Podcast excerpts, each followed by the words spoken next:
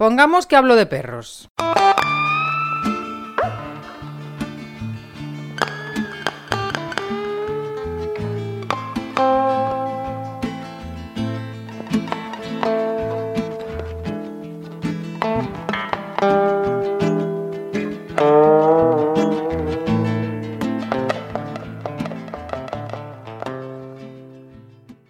Bienvenido al episodio 8 de Pongamos que hablo de perros. En este episodio hablamos de alimentación y nutrición de nuestros perros. Y no creo que hay nadie que pueda decir que no le interesa eso. O que piensa que esto es algo que no importa. Pues a mí me interesa mucho y he encontrado una persona muy adecuada para hablar conmigo sobre este tema y se llama Verónica Vicent tiene amplios conocimientos en el tema gracias a estudios de dietética y nutrición en humanos, primero, y luego todo, con todo lo aprendido sobre alimentación natural para animales. Es autora de dos libros y ponente en seminarios. Da charlas en escuelas caninas y protectoras. Además, la consultan profesionales como veterinarios o educadores caninos y ejerció de asesora nutricional de una marca comercial. Pues hablamos de alimentación y nutrición. Con todos ustedes, Verónica Vicent de Naturzo.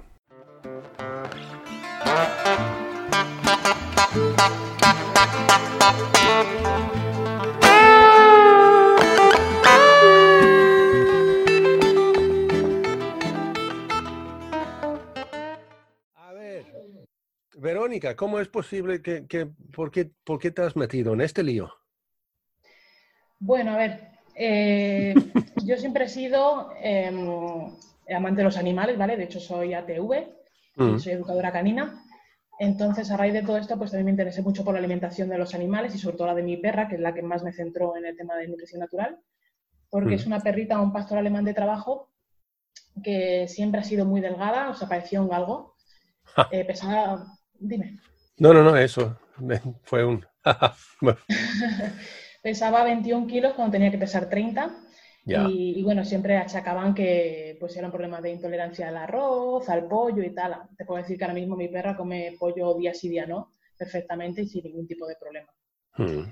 Y, bueno, pues como además soy eh, dietista en humanos, en personas, Digamos que, la nutrición siempre, me ha llamado mucho y lo quise extrapolar un poquito al tema de los perros, que son mi pasión. Y, fue cuando comencé el tema de, alimentación natural, de montar mi blog de Naturzo, porque en principio solamente era un blog. Y, bueno, a raíz de las visitas que me iban llegando, porque me tuve muchísimas visitas al blog, pues ya decidí el dar el paso y seguir mi formación porque sí que he hecho una formación en la universidad para mm, sacarme el ah. certificado de dietética y nutrición veterinaria. Ah, vale.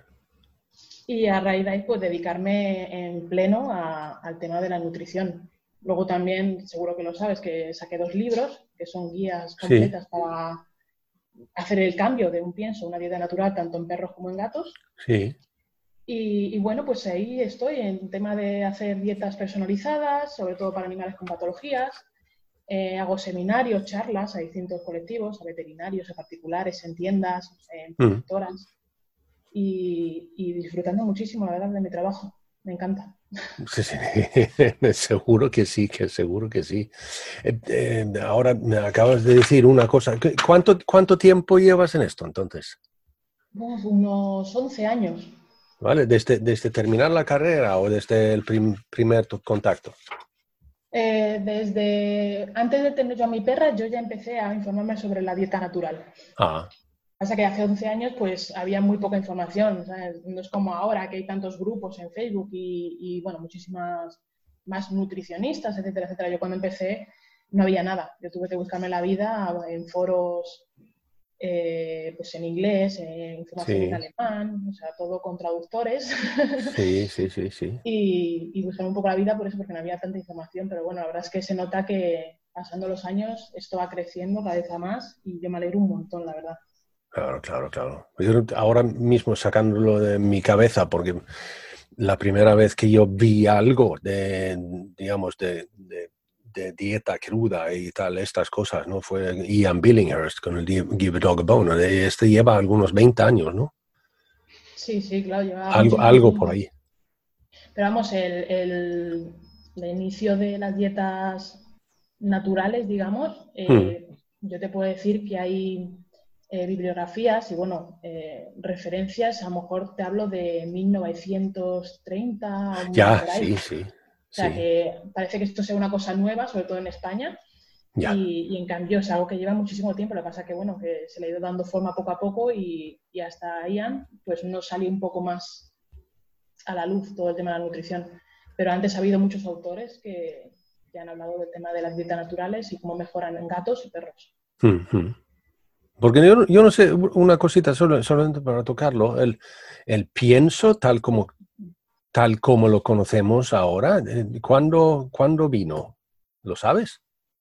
Sí, el pienso, a ver, el, hace como 160 años, o sea, por 1860, hubo un electricista, ¿vale? Que inventó, eh, James Spratt, inventó lo que es la primera galleta para perros. Ajá, ajá. Y nada, esta galleta me parece que era sangre, harina de, de trigo y alguna cosilla más, o sea, nada, una basura. y, pero a partir de ahí fue cuando ya empezaron a sacar esa misma, se hizo una marca, la marca Sprat, ah. y a raíz de ahí empezaron a sacar ya piensos comerciales por los excedentes que había de eh, cereales y, y de hmm. sus productos en la industria. porque yo, yo no sé, pero yo recuerdo, o sea, en mi vida pero claro, también puede ser que yo de niño no, lo, no recuerdo ni siquiera eso, pero yo diría que en mitad, yo recuerdo que nosotros teníamos un, un Mastiff inglés de unos 80 kilos y ese perro no comía pienso, eso te lo puedo asegurar. Claro. Pero estoy con los años que tengo yo, estoy hablando de los años 60, finales de los 60 y luego principios de 70. Y, el, la primera vez que yo creo que vi, pienso, en mi, en mi familia fue que mi madre eh, tuvo un, un, par de shih tzus. Y por alguna razón u otra decidieron que estas tenían que comer pienso. supongo, pues, supongo porque fueron recomendados de ellos. Claro, claro. Pero, no, pero es verdad, en, en, los pueblos de hecho todavía se siguen viendo animales que se alimentan a base de las sobras. Ya. Y hay que tener en cuenta, por mucho que digan que es que se ha adaptado el digestivo del perro al pienso, no es verdad. O sea, no es normal que un producto que lleva 160 años eh, haya cambiado de tal manera a una especie que lleva, pues, hay datados mm, restos de hace 32.000 años. O sea, ¿cómo es posible que me digan que ha podido cambiar el, sistema digestivo en, en 160 años? Es bastante improbable. De hecho, hay estudios, ¿vale? Que lo demuestran que no es así. Sí, claro. me parece... Hay cosas a veces que a mí yo me río porque me parece, o sea, que lo miras un poquito y es que es completamente absurdo. Totalmente. Pero... Hay un estudio de, un biólogo que se apellida Wayne hmm. que mm, comparó el ADN mitocondrial del lobo gris con el de los ah. perros. Ah. Y son idénticos en el 99,96%. Ya, ya. La única diferencia que hay en ese 0,4% además son diferencias fenotípicas, o sea, a nivel del tamaño, de la orejas para arriba, para abajo, etcétera, y a nivel conductual. Pero el sistema digestivo de un lobo y de un perro es el mismo. Exactamente. Un chihuahua Sí, sí, sí, sí, sí. Sí, sí, sí. Aunque yo tengo que decir que yo he oído también eso de que cuando hablamos, entramos con los lobos, entonces, no, yo no voy a darle de comer a mi perro lo que comería un lobo, teniendo en cuenta que la vida o la expectación de vida de un, de un lobo eh, salvaje sería de unos seis años, creo que es algo así. Yo quiero que mi perro viva más. Em, otro argumento que se ríe uno. Claro, claro, al final es un conjunto de, de, cosas. Por ejemplo, nosotros el problema, yo creo, mayor que puede tener nuestros animales a nivel de salud es el estrés que le genera nuestro estilo de vida. Ah, sí, sí, Yo creo que el estrés afecta muchísimo en, la salud mental y física del perro. Por ejemplo, hay, hay casos de perros que han fallecido a lo mejor con 28, con 32 años, llevando dietas naturales, Hmm. Pero claro, son tan longevos también porque su estilo de vida era pues ser un animal de campo, hmm. sin ningún tipo de estrés, sin ningún tipo de contaminación y al final todo suma. Decir que no quieres que viva seis años, pues hoy hay que ver también, ya los lobos no van a veterinario, que... exacto, exacto. Y además, o sea, que, la gran mayoría de los lobos mueren en el primer año. Y, entonces ahí, perdóname por decirlo, eh, pues vale, no, no, da igual da igual, es un, es, son igual de absurdo como si estarían ya hechos para comer, pienso. Sí, exactamente. Al final, bueno, hay que ir quitando mitos y, hmm. sobre todo es intentar que sea un poquito con estudios o cosas que, que te esa fuerza de poder decirlo, como te digo, ¿sabes? Sí, sí, sí, sí. No, porque parece que si no es tontería, parece que si no, no te cree nadie. Sí. No, también se ve que hay lobos salvajes que viven, que están en un en un entorno donde tienen eh, abundancia de alimento y pueden vivir, o sea, hay ejemplares salvajes que ha visto que han vivido unos 17, 18 años. a lo mejor sería mejor compararlos con los lobos que hay en cautividad, ¿no? Con grupos que haya... Sí, claro. Porque, vamos a ver, el, es más bien que se mueren por, por accidentes o por, por como tú dices, no, tienen veterinarios, o sea que si se rompen una pata se mueren. Efectivamente, una eh, mordedura o cualquier cosa que genera una infección y ya está. Sí, sí, claro, eso es así. O sea, una mordedura de un jabalí, por ejemplo, se acabó.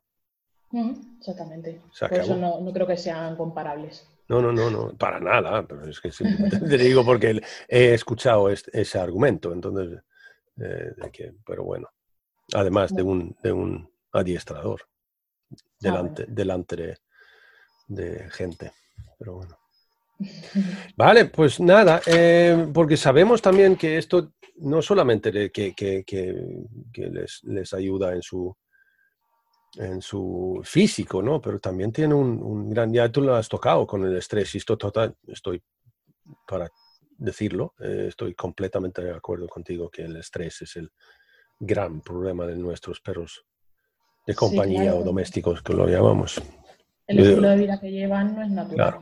No, no, no, y además, o sea, que hasta que yo lo dije en un artículo en, mi, página web, dije que creo que además es el, posiblemente la, el mayor, la mayor razón de, de, por qué se mueren los perros hoy en día. El estrés. Porque lo, lo llamamos un montón de otras cosas, pero si lo, realmente lo buscamos, es que está un montón de problemas físicos o digestivos o lo que sea que están derivados al estrés. Claro, al final... El, origen está ahí. Sí, el cerebro e intestino están unidos. De hecho, el intestino se le considera el segundo cerebro del cuerpo porque tiene su, propio sistema nervioso autónomo.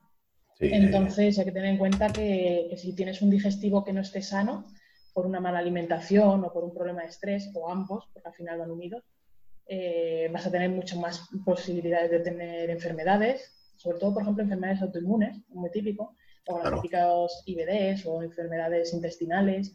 Eh, todas las que sean eh, relacionadas con el sistema inmune, piensa que el 70% de las, células del sistema inmune están en el intestino. Sí, Todo eso va a estar relacionado.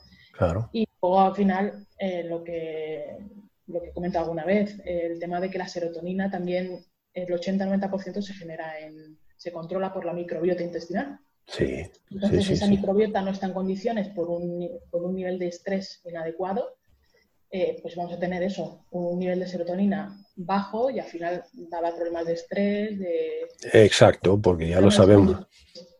No, no, eso porque se ha visto en estudios también, o sea, que el microbiota baja, sube estrés y, agresividad, por ejemplo.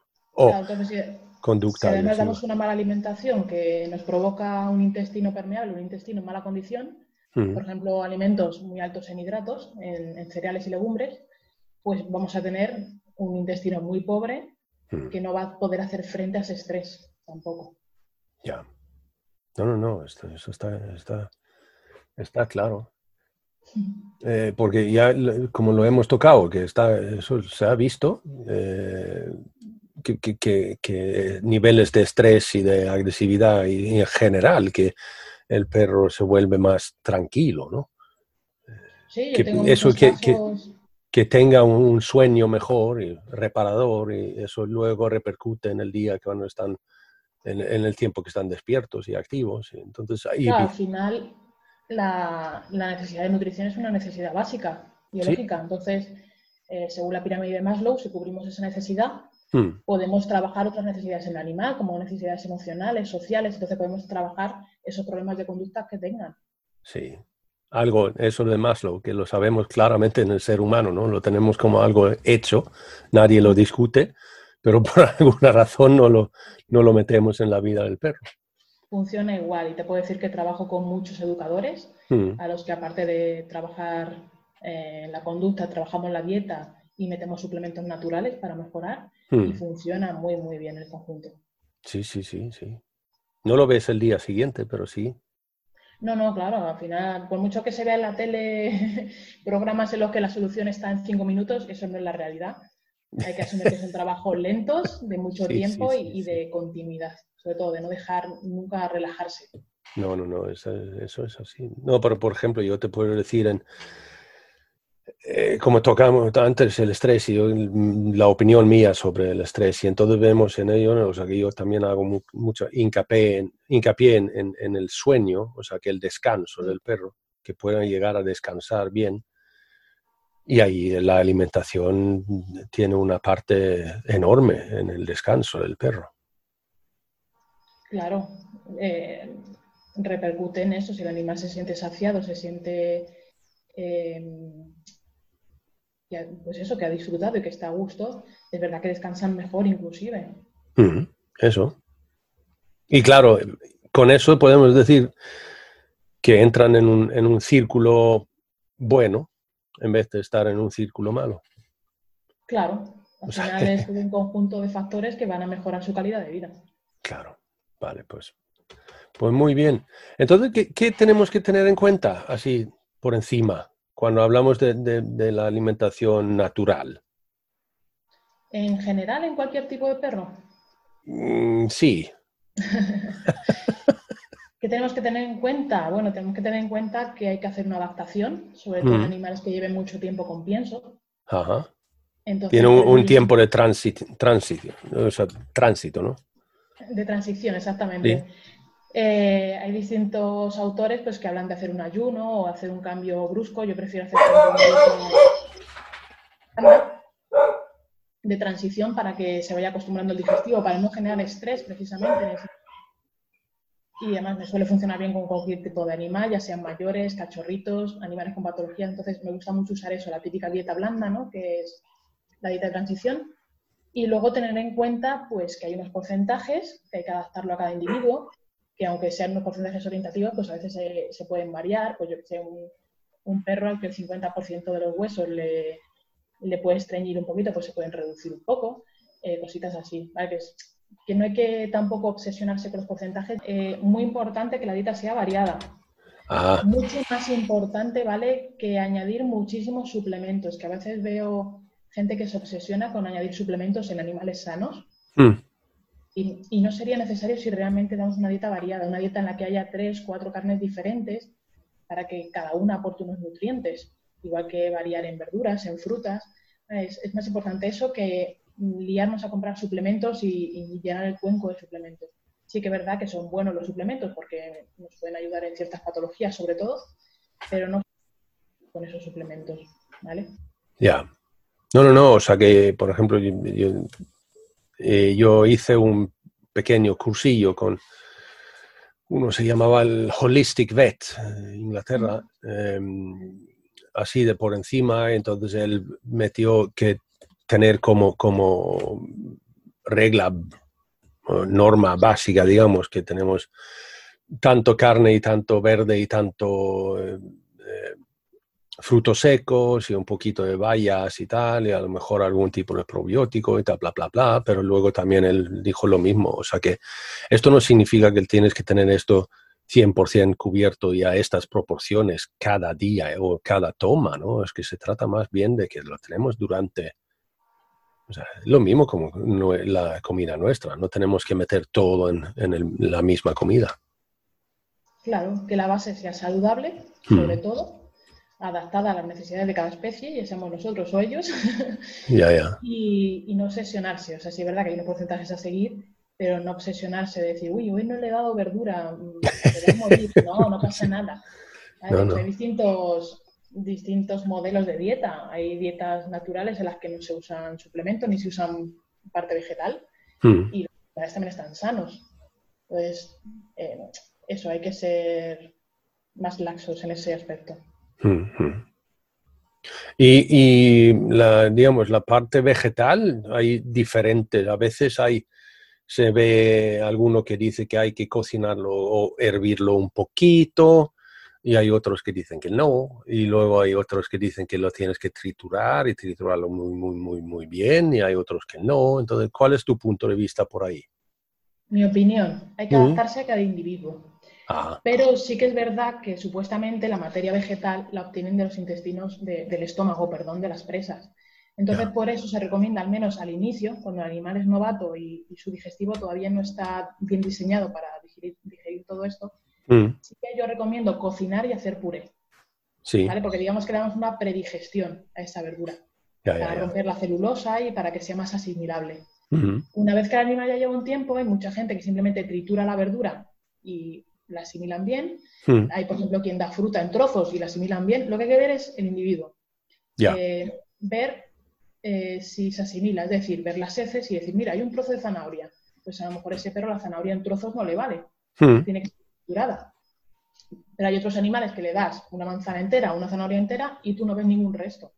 por eso hay que individualizar un poco. Pero al inicio es verdad que yo prefiero hacer esa predigestión para darle esa facilidad de asimilación de nutrientes a este animal que al estar comiendo pienso, pues su sistema digestivo está un poco atontado. ¿vale? Está un poco... De manera facilitamos esa, esa digestión, esa asimilación de nutrientes. Ah, ya, ya, ya, ya.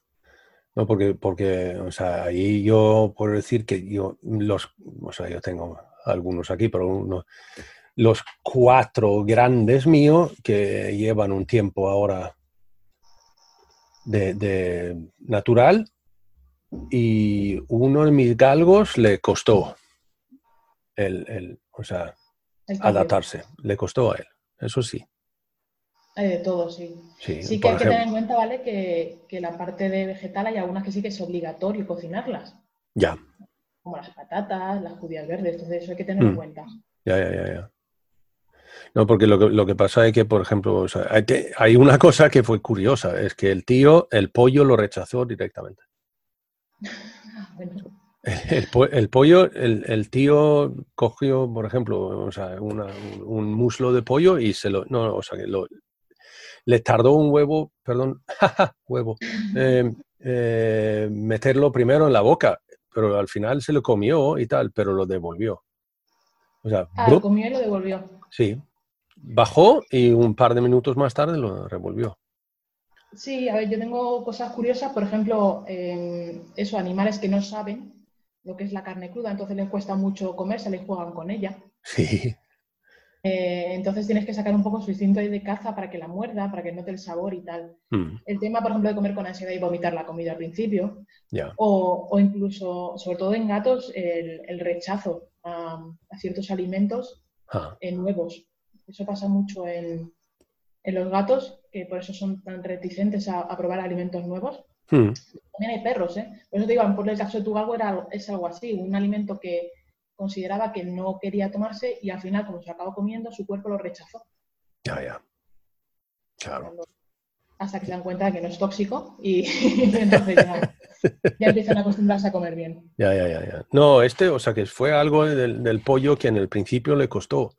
Yo allí, o sea, que entonces empecé y le di trocitos, poquitos, poquito a poco, mezclado con, con otro y metí un poquito de pollo cada vez más, ¿no? Y tal. Y al final resulta que no tenía, o sea, no era que lo rechazaba por alguna razón directa, simplemente que en el principio la, carne del pollo le, le, costó. Sí, ¿sabes con qué les pasa mucho? Con la carne de conejo. Ajá, ajá. Hay muchos animales igual que la rechazan y no quieren comérsela, y sobre todo galgos, que es curioso porque parece como que es una raza predispuesta ¿no? a, captar conejos. Y tengo muchos casos ¿eh? en los que no quieren el conejo. Ya, ya, ya. No, eso a mí no he visto eso. No fue, fue el, uno que con el, con el y luego, la casquería. Em, claro, hay que tener en cuenta que el hígado y esas cosas son, son bastante fuertes. Entonces, antes de que están acostumbrados. ¿Eh? Las texturas les chocan mucho. A veces el hígado y tal hay que cocinarlo un poquito porque la textura no les gusta, lo escupen. Sí, sí. Todo depende de, cada animal. Claro. por eso te digo que hay que individualizar porque es que depende muchísimo de cada, sí. de cada animal.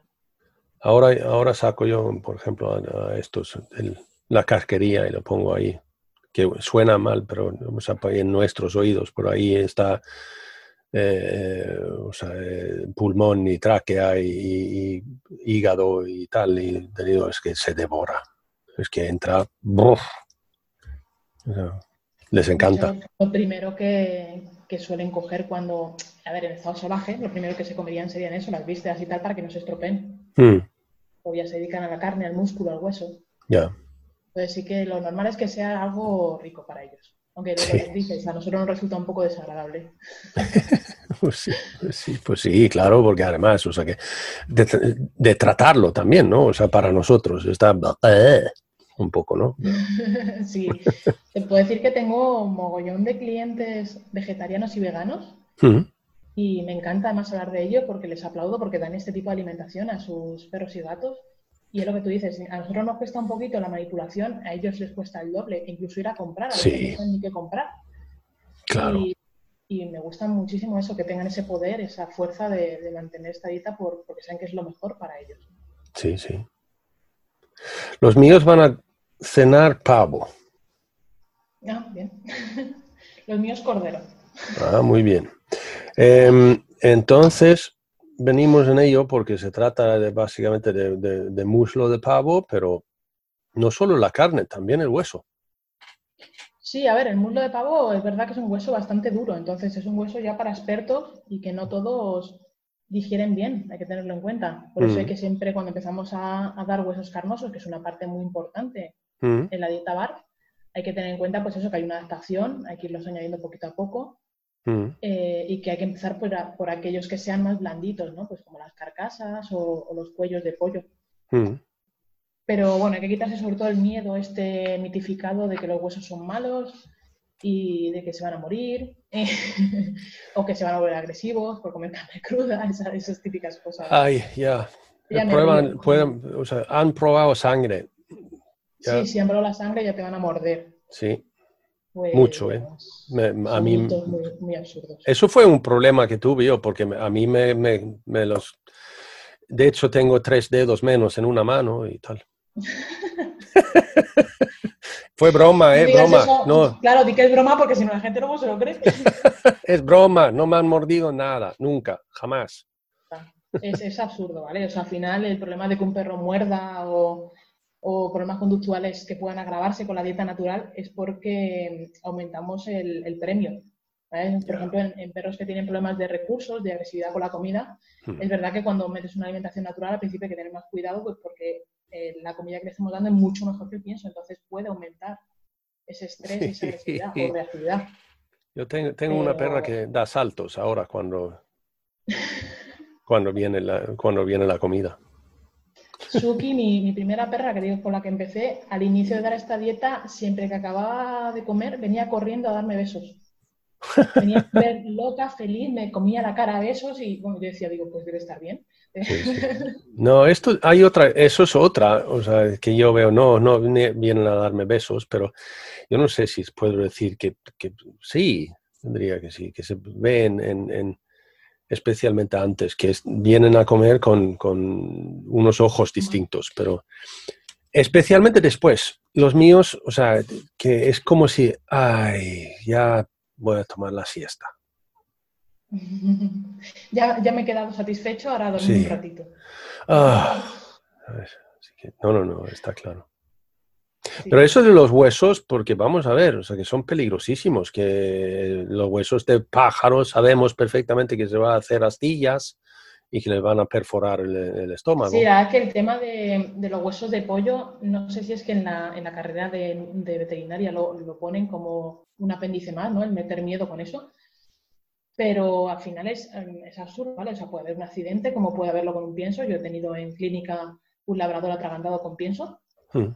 Eh, y no por eso digo que el pienso atraganta a los perros. Entonces, lo que sí hay que tener en cuenta eh, son unos puntos muy, muy básicos, ¿vale? Muy importantes en la dieta natural cuando empezamos a dar huesos, huesos carnosos, ¿vale? Sí. es, eh, primero, que sea un 50% hueso, es decir, el, no vale que sea una carcasa pelada con láser, no me vale que se vaya viendo el hueso, necesito que esté rodeado de carne, porque esa carne me va a hacer una barrera protectora para cuando el animal mastique y engulla. Mm. Entonces, eso es muy importante. Aparte, siempre que sean crudos. La mayoría de los accidentes que hay en veterinaria y por el miedo que tienen de que coman huesos de pollo suelen ser por los típicos perros que meten la cabeza en la basura o que les dan de comer los restos de la barbacoa. Entonces, son huesos cocinados y además huesos que no tienen carne, como acabo de decir. Eh, sí, sí. Ahí sí que son peligrosos. Tengo un vídeo, qué pena que no podéis verlo, de una amiga que hizo la prueba de, con una alita de pollo cocinada y otra cruda ah. y ver cómo cambia al machacarla, ¿vale? Eh, cuando, cuando está crudo, el propio, la propia piel y el propio músculo mm. protege para que ese hueso no salga hacia afuera. Ya. Entonces es muy importante que siempre sean crudos. Ya. Además, o sea que el, hueso crudo, especialmente de pájaro, ¿no? Es, es flexible y más, más, más digamos, em, la textura evidentemente es, más flexible y más blando en el sentido de eso, porque una vez que lo, Pero yo te digo, es que un, veterinario mío que me dijo a mí, Jonás, dijo, yo en los años, de hecho, o sea, que está, tiene 75, 76 años ahora, eh, dijo, en toda mi carrera no he tenido, no he tenido que intervenir ningún perro por un, por un hueso crudo. Mira qué bien. Pero sí que he tenido que intervenir unos cuantos por el hueso cocido. O, porque él me dijo a mí que ten en cuenta que, o él dijo, el caso es que cuando roen un, un hueso cocinado, se, se, convierte en un polvo y ese polvo baja en el estómago y ese polvo luego en el estómago forma una pelota como de cemento. Y a veces ha tenido que... Más, más pensado sobre todo en los huesos recreativos, los que usamos para que roan y se limpien los dientes. Mm, mm. Hay mucha gente que los da cocinados y el problema es ese, que como le quitamos el agua, lo que tú dices, al final, al quitar el agua, eh, hacemos una compactación en el intestino, y es cuando hay que, eh, que ayudarles a, defecar porque tienen una compactación y no pueden hacer... Exacto, el hijo, he tenido que intervenir unos cuantos con unas pelotas enormes de, sí, sí, Estoy de acuerdo con él, totalmente. y se, se, atasca. El agua del hueso crudo es lo que le da esa flexibilidad y lo que hace que, que no sea dañino. Ya, ya, ya. si lo quitamos, es cuando podemos tener un problema serio tanto de astillamiento como de compactaciones. No, no, de hecho, o sea que yo, lo mío fue el, el, el darle un hueso a tu perro, o sea, give your dog a bone de Ian Billinghurst, ya, ya, lo dije antes, pero eso fue el, a lo que hizo a mí eh, meterme en esto en el, principio. Y él hasta que dice que pueden vivir únicamente de huesos carnosos. Bueno, puede Más o menos. claro, lo que pasa que, bueno, yo siempre intento pues eso, que haya cierta variedad, que... Sí. Pero sí, seguramente si comparamos el valor nutricional de, un pienso con el que de un perro que solamente se alimenta a lo mejor de, pollo, de carcasas, hmm. yo creo que siempre va a ser mejor. Porque al final la materia prima es mejor, entonces siempre va a nutrir más. Sí. Sí, sí, sí. pero claro. intentar pues, variarlo un poquito y meter ciertas cosas que le den un plus y, que complementen la dieta. Pero aunque sea solamente a base de carcasa, siempre va a mejorar.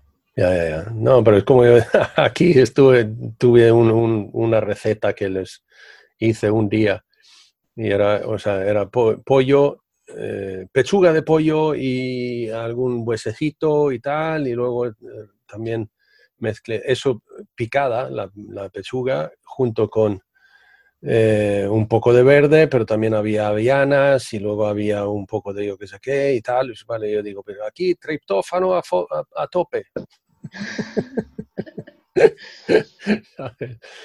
Porque allí entonces también podemos entrar en, en lo de, suplementos, ¿no?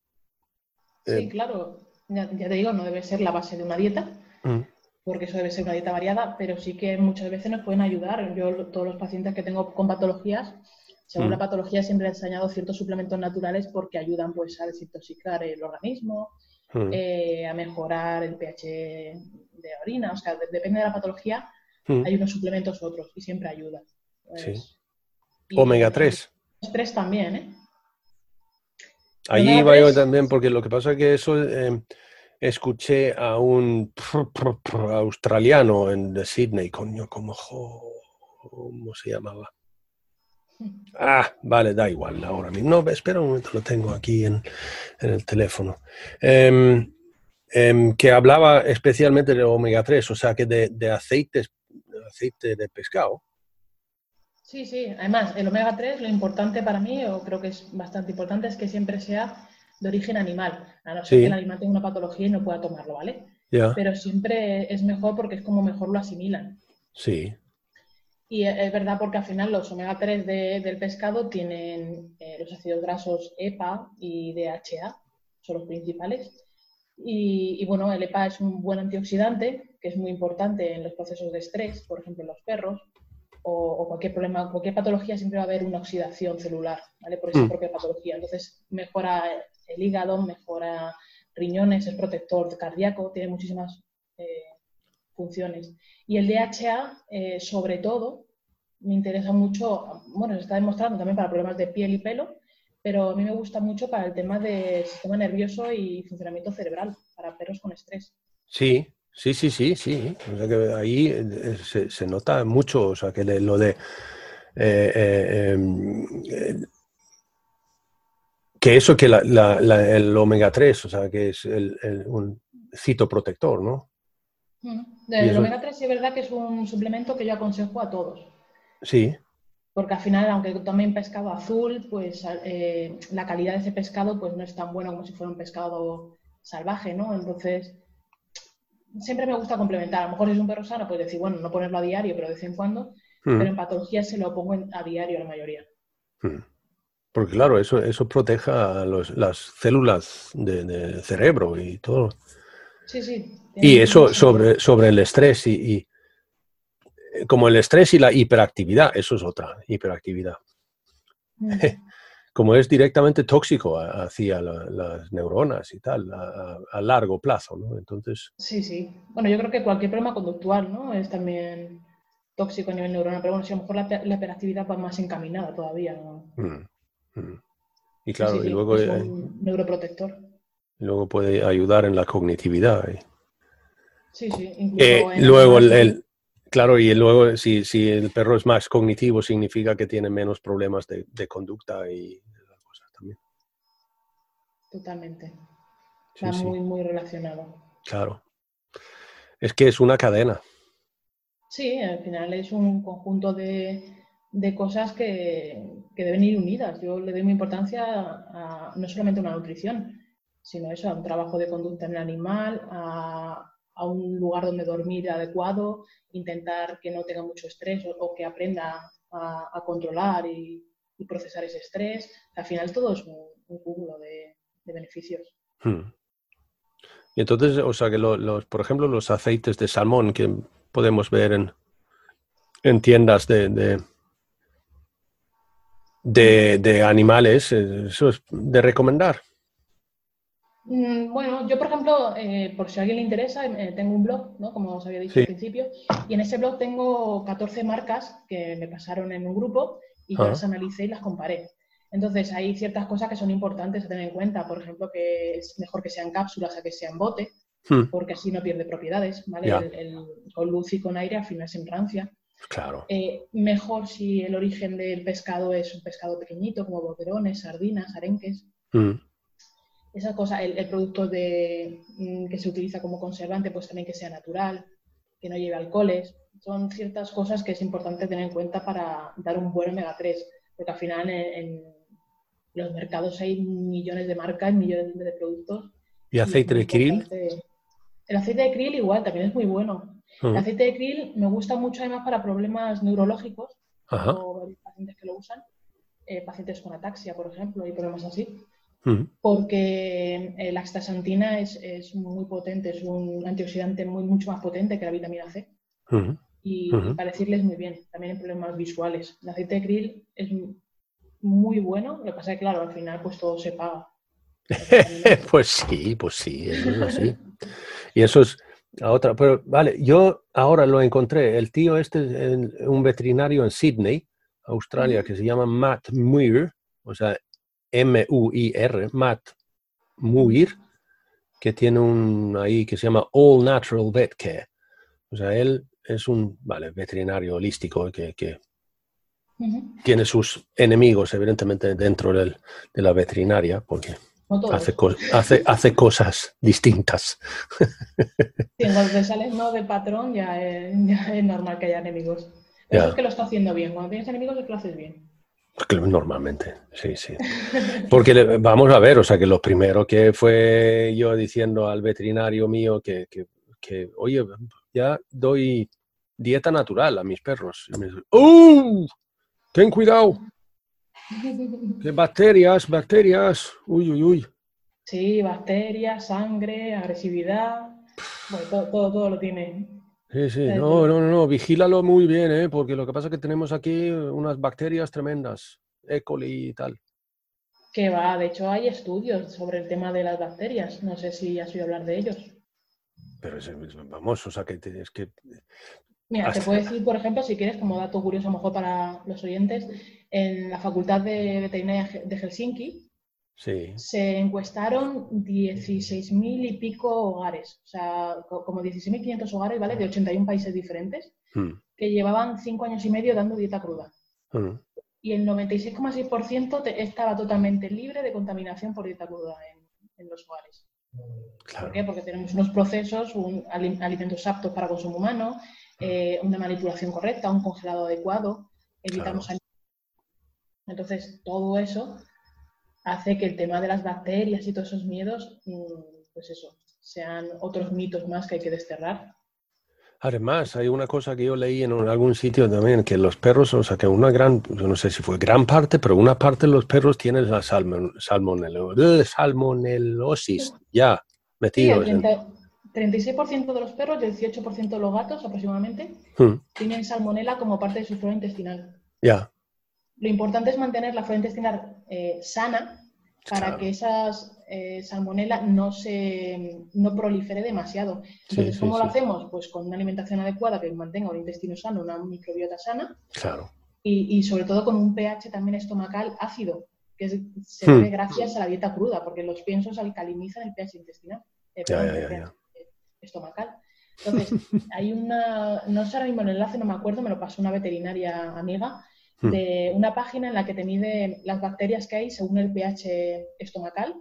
Hmm. Y el pH de nuestros perros que comen dieta natural está en el 1, se puede aproximar un poco al 2 como mucho, o sea, es más ácido que el limón o que el vinagre. Hmm.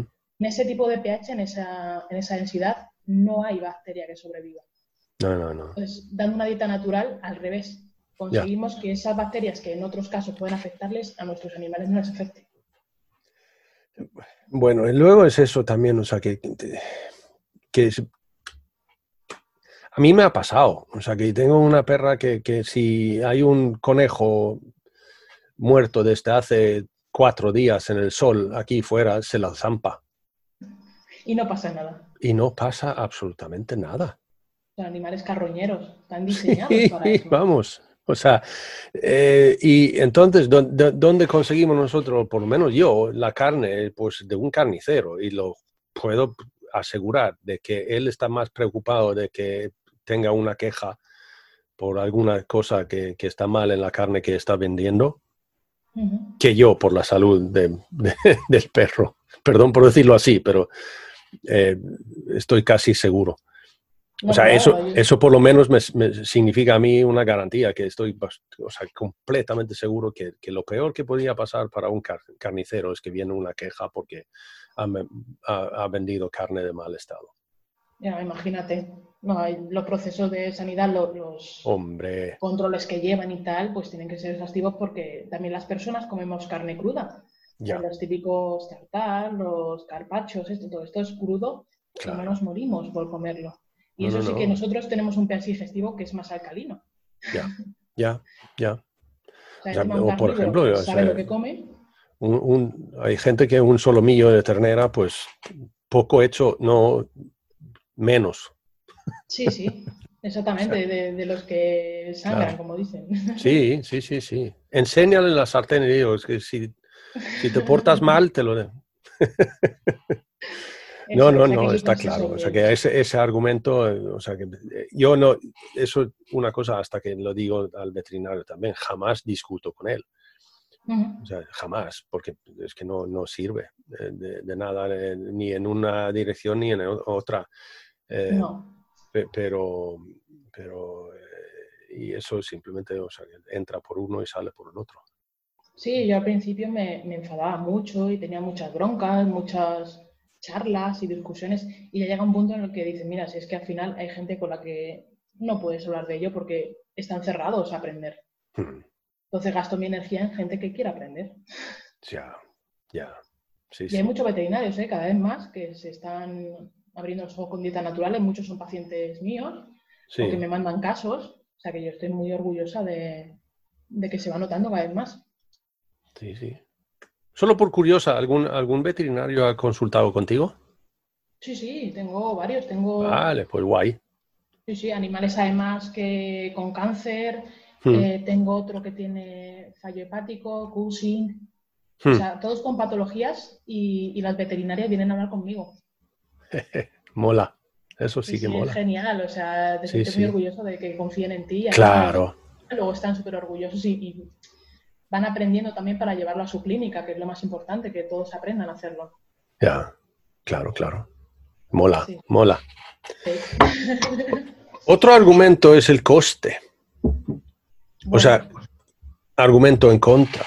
Vale, primero, eh, eh, antes también es que porque somos vagos, es tremendamente cómodo meterse en, en, el saco y sacar lo que tiene que comer y servirlo, ¿no? Es que es tremendamente cómodo. Allí yo te digo, es que yo... Es Ya, eso es un argumento, claro que sí, pero si yo te digo que yo dedico, ¿qué puede ser? Promedio de día de 10 minutos. Sí, no, o sea, al final, una vez te acostumbras a hacerlo, es muy mecánico y es muy rápido. Y si no, a ver, gente que no tiene tiempo de ningún tipo, siempre existen marcas preparadas que te hacen el trabajo sucio, como digo yo. Ya. te lo dejan todo preparado para descongelar y servir. O sea, siempre hay esa opción. Pero lo del tiempo mm, es, eso, es sí, el día que tienes que preparar raciones, yo tengo tres perros grandes y a lo mejor me tiro varias horas preparando raciones. Pero no me importa, al final lo disfrutan ellos, lo disfruto yo, sé lo que comen. Claro, eso también, o sea, que sabe. Yo alguna vez he preguntado, ¿qué, has ¿qué ha comido tu perro hoy? Dice, no, ¿cómo pienso? Vale, vuelvo a preguntar. ¿Qué ha comido tu perro? ¿Qué, ¿Pero qué, contiene el pienso? ¿Qué, es lo que ha comido? De un producto que le puedes tirar meses y meses ahí a la luz o, sin hacer ningún tipo de control y que permanece intacto, a mí no me da confianza. O sea, ¿qué lleva? ¿Qué aditivos lleva para que esa, esa bolita no se ponga mala? Ya. ¿Y cómo afecta eso a la salud de nuestros animales? Claro. Claro. No, no, no, es, que si, tú, me preguntas esta mañana, estos comieron, eh, a ver, esta mañana comieron vacuno, o sea, el desayuno hoy, porque estos comen dos veces al día. Los míos también. Eh, vacuno con calabaza, eh, un poquito de acelgas, algo de avianas, un pelín de kéfir. Me está entrando hambre. No, no, no.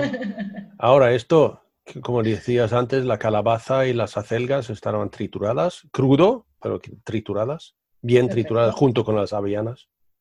Y luego todo eso mezclado ah, y les hago como una, una butifarra. Y eso lo saqué anoche del congelador y lo han desayunado esta mañana. Ah, o sea, que si me preguntas a mí ¿qué, ha comido tu perro, pues te lo digo. Mm. Y eso, eso para mí es una enorme ventaja. Es tranquilidad. Claro. Es una tranquilidad. Por eso el tema también del coste. Pues es que también tienes que ver más factores, no solamente el precio que te, que te gasta al mes. Primero porque depende con qué lo compares. Si lo comparas con un pienso a lo mejor de granel o de supermercado, pues sí, obviamente va a ser más caro. Pero a la larga, mm, dime a mí cuántos pacientes me llegan con fallo renal, fallo hepático por una alimentación de ese tipo. Mucho. Y ya es tarde. Ya te llegan cuando es tarde. Pero claro, como en sus años día a día le veían con un pelo bonito y el animal se lo comía y no se quejaba, pues bueno, estará bien alimentado. pues sí. Al final la factura te pasa después. Yo puedo decir también sobre el coste. Yo tengo un, o sea, un carnicero con quien tengo un, un, acuerdo, ¿Mm? En el sentido que yo voy ahí y le limpio lo, lo que, las sobras. Así que no lo tiene que sacar él, lo saco yo. No, es muy importante ¿eh? el tener contactos, un buen carnicero, buscar ofertas, tener un arcón. Todo eso ayuda a, reducir mucho el coste. No es lo mismo que ir comprando día a día eh, en supermercados, por ejemplo, que sale mucho más caro. Ya. Pero, allí, o sea, que si tú, o sea, que básicamente todo lo de hueso lo, no me cuesta ni un duro. Ya ves. Eh, eh, y luego, como en casquería, que sale por 60 o 70 céntimos el kilo,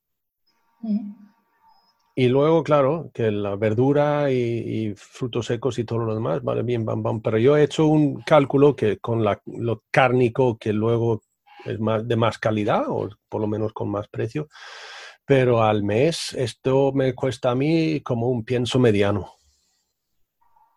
Sí, sí. Y además sumamos la salud. Claro, eso es únicamente la ingesta, ¿eh? nada más.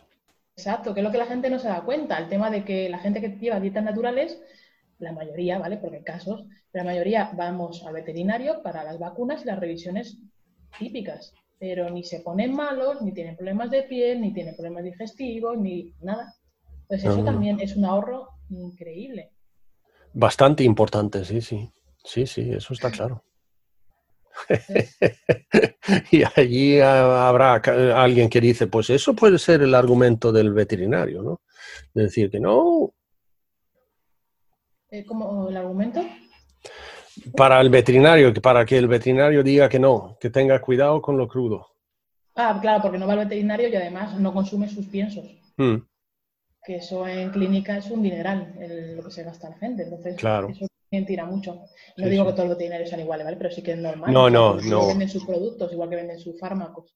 Yo, yo tengo el veterinario que, vale, me dijo, ten cuidado con eso, ¿eh? Me dijo eso, eso está claro. Pero también me dijo por, sobre, por ejemplo, sobre la tos perruna o el tos de perrera, me dijo, eh, ah, olvídate, dale un poquito de miel y controla la temperatura. Genial. Sí, al final es una gripe más. Pues bien, perfecto. O sea, nada de pastillas, nada de antibiótico, nada de eso. Solo vigila que no entra una infección y ya está. Genial, exactamente. Pasar los síntomas y poco más. Eso. Y eso me, o por ejemplo, que, galgos, o sea, se hacen daño cuando corren. Entonces hay algunos que les inflan con antibiótico por cada cortecito que tienen. y, y, este no. Y eso me gusta. Sí, eso hay que tenerlo en cuenta también. ¿eh? los medicamentos al final también influyen en el intestino mm. y nos van a fastidiar, como hemos hablado antes, todo el tema de la permeabilidad intestinal y al final diarrea, vómitos, enfermedades. O sea, hay que tener también cuidado con el exceso de medicación, igual que con el exceso de vacunación. No sé, mi, mm. es mi opinión. A mí no me gusta eh, la revacunación anual. Hay ciertas vacunas que tienen que llevarla, igual que los cachorros y tal, pero mm. el tema de vacunar todos los años no me parece bien, porque la vacuna dura más de un año. Mm. Igual que el tema de, de cada tres meses, pues prefiero... Iba a preguntarte sobre eso también, ¿eh? Ah, sí, pues mira, justo. No, no, no, ahora mismo...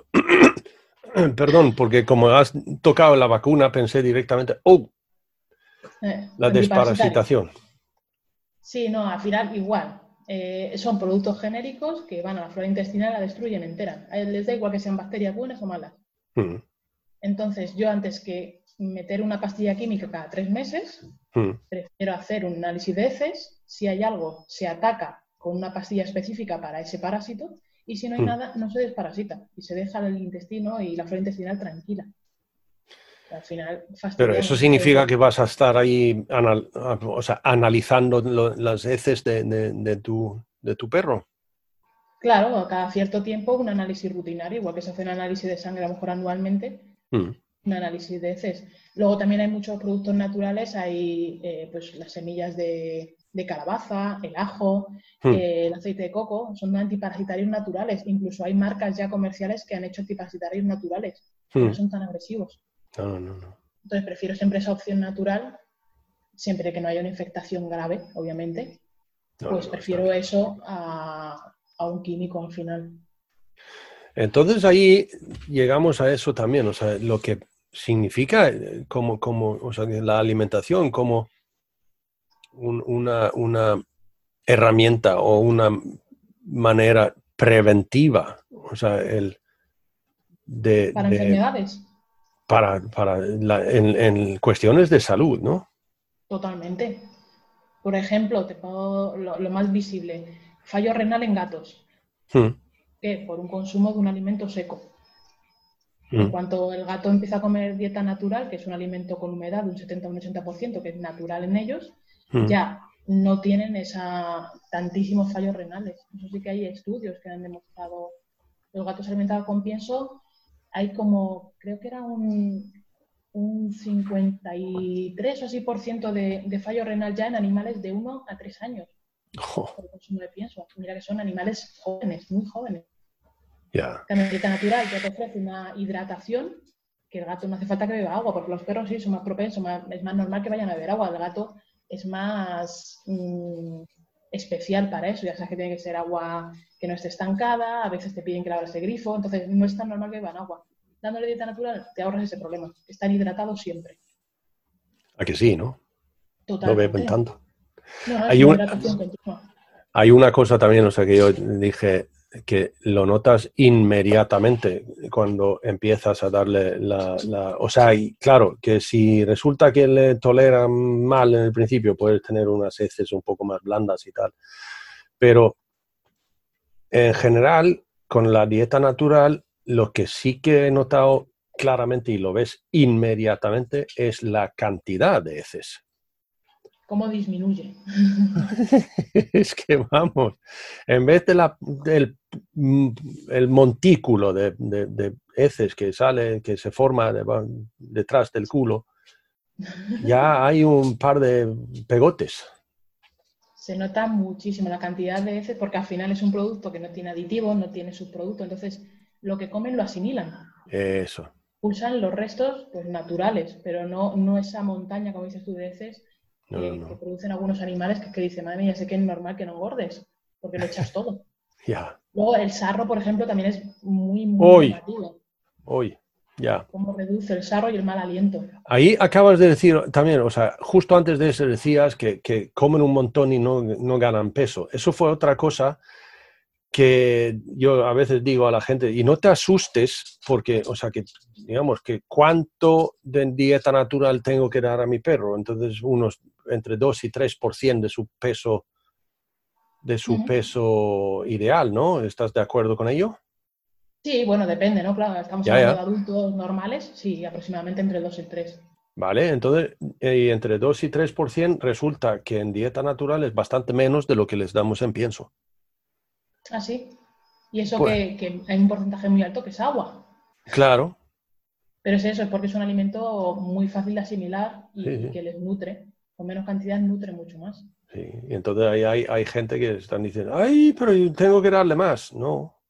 no sí, o se queda con hambre, siempre quiere más. Y dices, es normal. está todos los días comiendo carne que le gusta más y el perro te pide, te pide, te pide hasta que reviente. Si hace falta.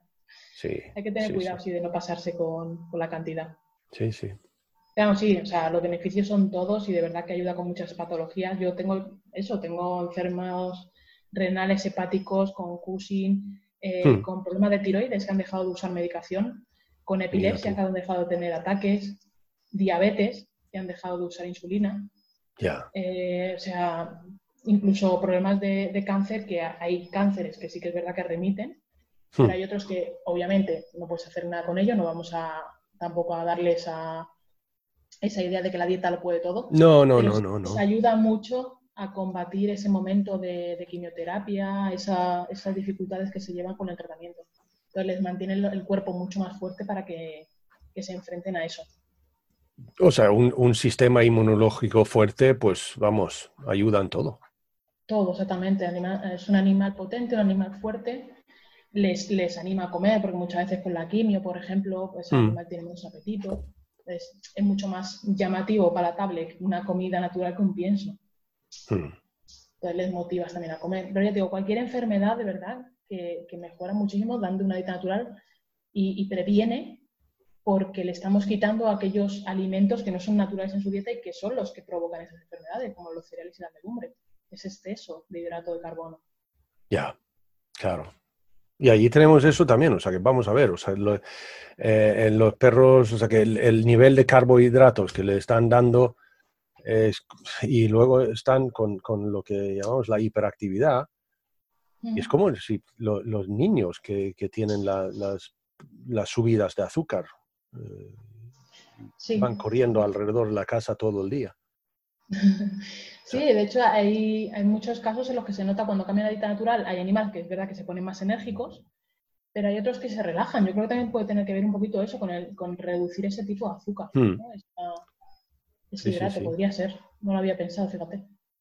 no, no, no, porque como te digo, uno de los problemas como yo tengo con el estrés que hablamos también lo de, lo de la hiperactividad y el, lo que en inglés lo llaman arousal, ¿no? O sea que, como yo digo, que cuando, cuando vienes a casa y es como la niña que ha visto a Justin, Justin Bieber.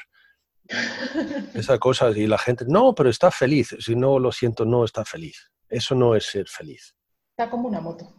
Exacto. O sea que eso, eso es la niña que acaba de ver a Justin Bieber. O sea que eh, o, las escenas que cuando los Beatles vinieron a, ¿sabe? O sea que eso, eso, y desgraciadamente vemos tantos perros en nuestro alrededor que son así, sí. que eso ya ha llegado casi a ser normal. Sí, ahora que sacas esa, esa cuestión, es igual que los perros obesos. Hay ciertas razas que ah. se consideran ya normales por ser obesas, un labrador o un bulldog. Y no es verdad, son animales que tienen cintura. Como todos los demás. Sí, sí, exactamente, pero ya parece que vemos un labrador eh, estilizado, ¿no? Un labrador que come dieta natural y, y dicen, uy, es un cruce. No. Ya. Lo que pasa es que no está cebado.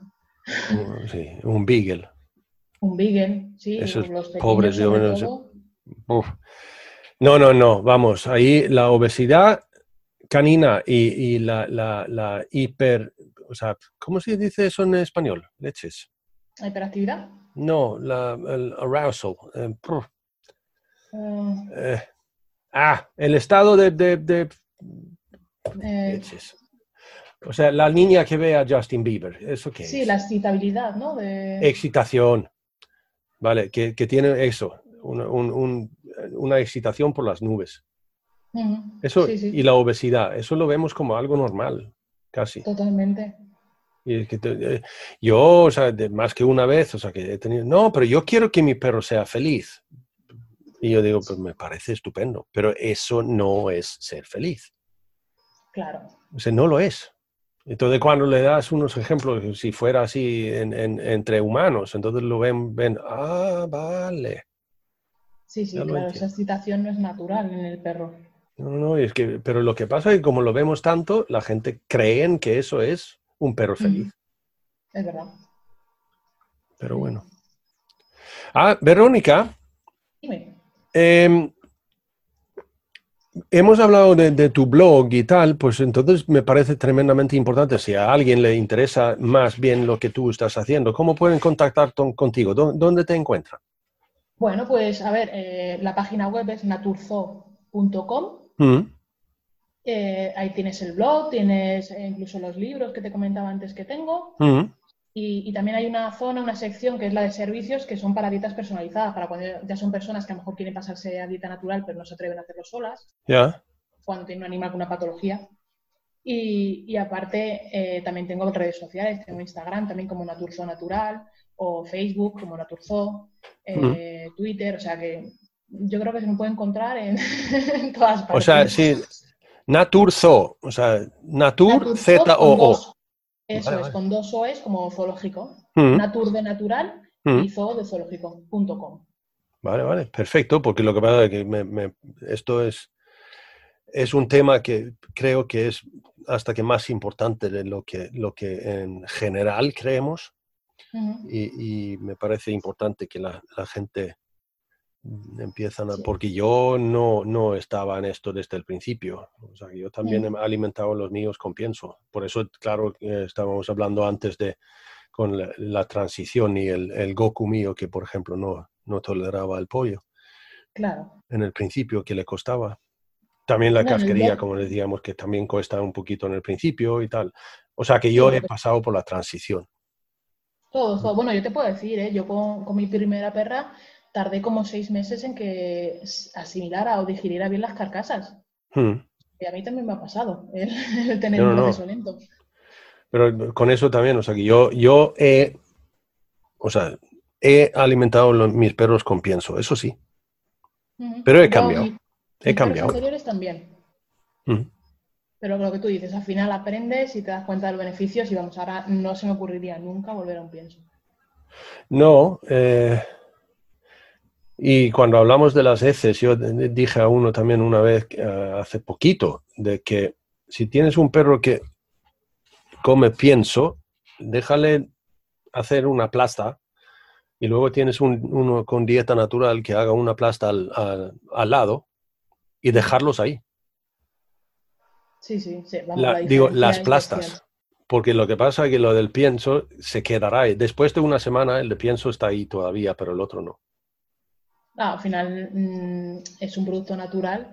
Desaparece. desaparece, se es absorbido por la tierra y usado por plantas y de todo. Hasta que yo, te digo, un, un, par de veces he hecho que gente me miran con unos ojos como platos especialmente si han, digamos, que han cenado hueso, hueso carnoso, pero aún así con hueso, eso significa que, luego las heces que salen de eso pueden ser un pelín más duros de lo normal. Claro. Eh, y a veces no los recojo, simplemente pongo un pie encima.